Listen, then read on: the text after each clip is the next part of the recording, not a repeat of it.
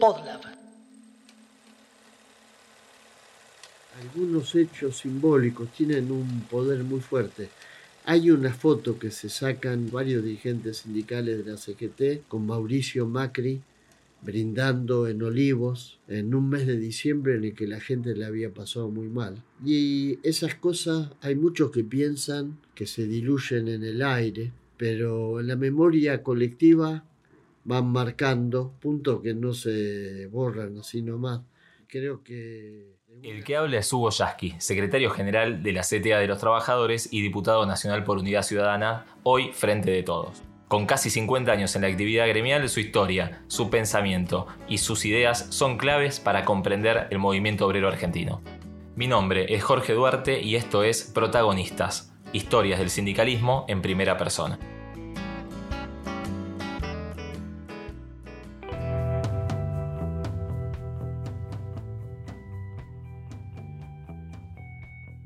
Hugo Yasky nació en Ramos Mejía el 10 de octubre del 49.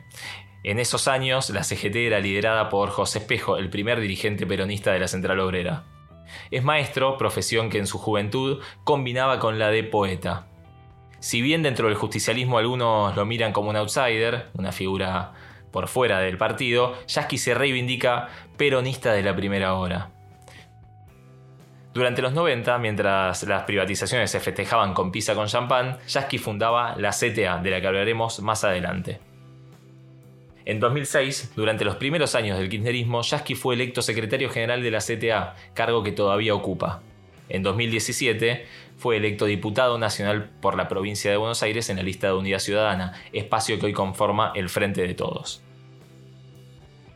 El nuestro es un sindicalismo político, politizado. El origen de eso, el Big Bang de este sindicalismo que hoy conocemos en la Argentina, es el 17 de octubre.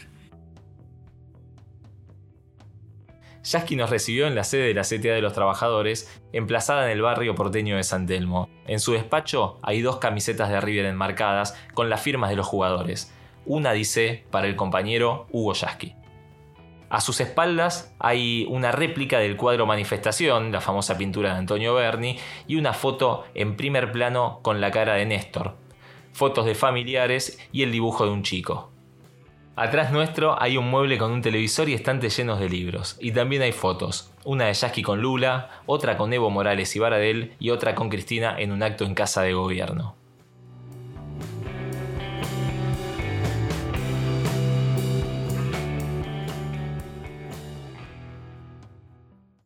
La autonomía o no del sindicalismo respecto del gobierno nacional y de los partidos políticos es un debate constante dentro del movimiento obrero argentino y que suele tomar vigencia cada vez que hay un cambio de signo político en la Casa Rosada. A esto hay que sumarle que en Argentina el sindicalismo está directamente vinculado con la historia del peronismo.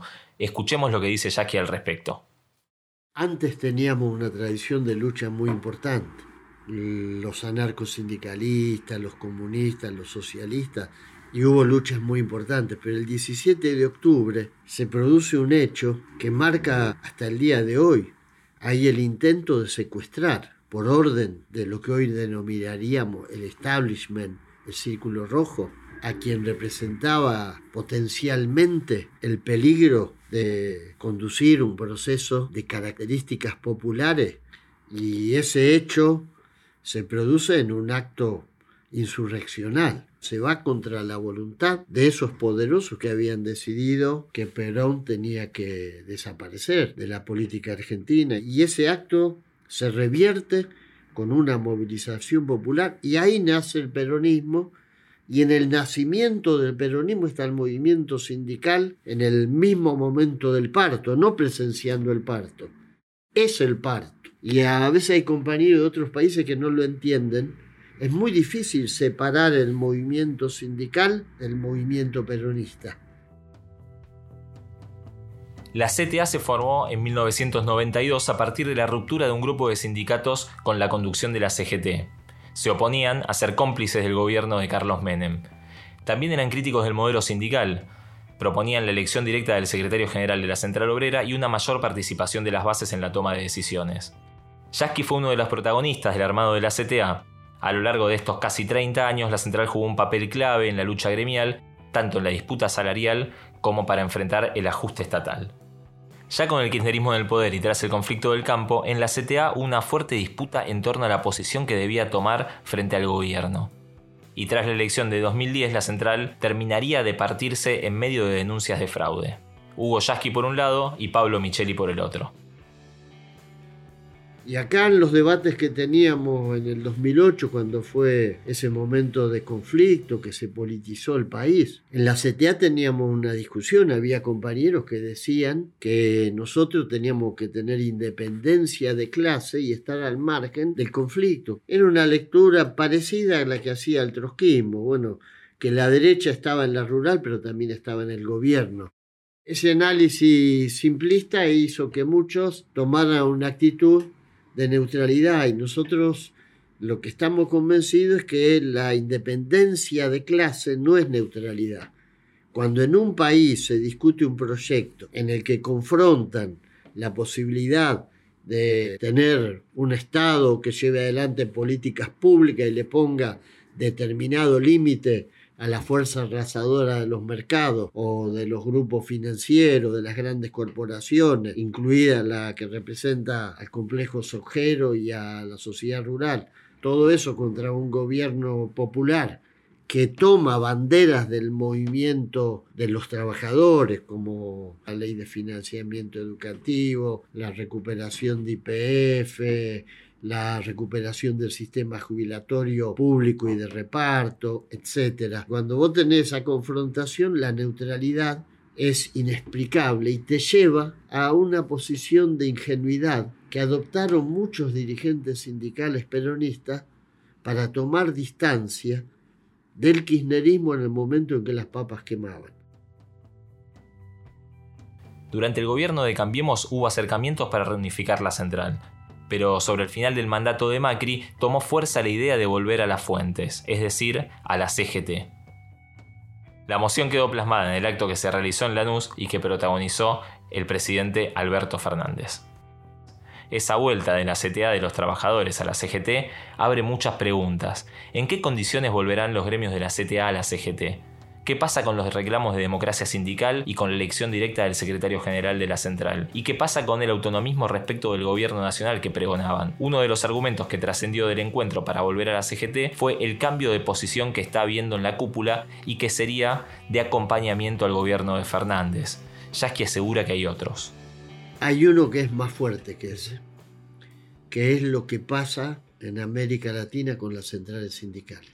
En Chile las centrales sindicales han retrocedido y el movimiento sindical ha sido atomizado al punto de que hoy tenés más sindicatos de empresa que sindicatos por rama.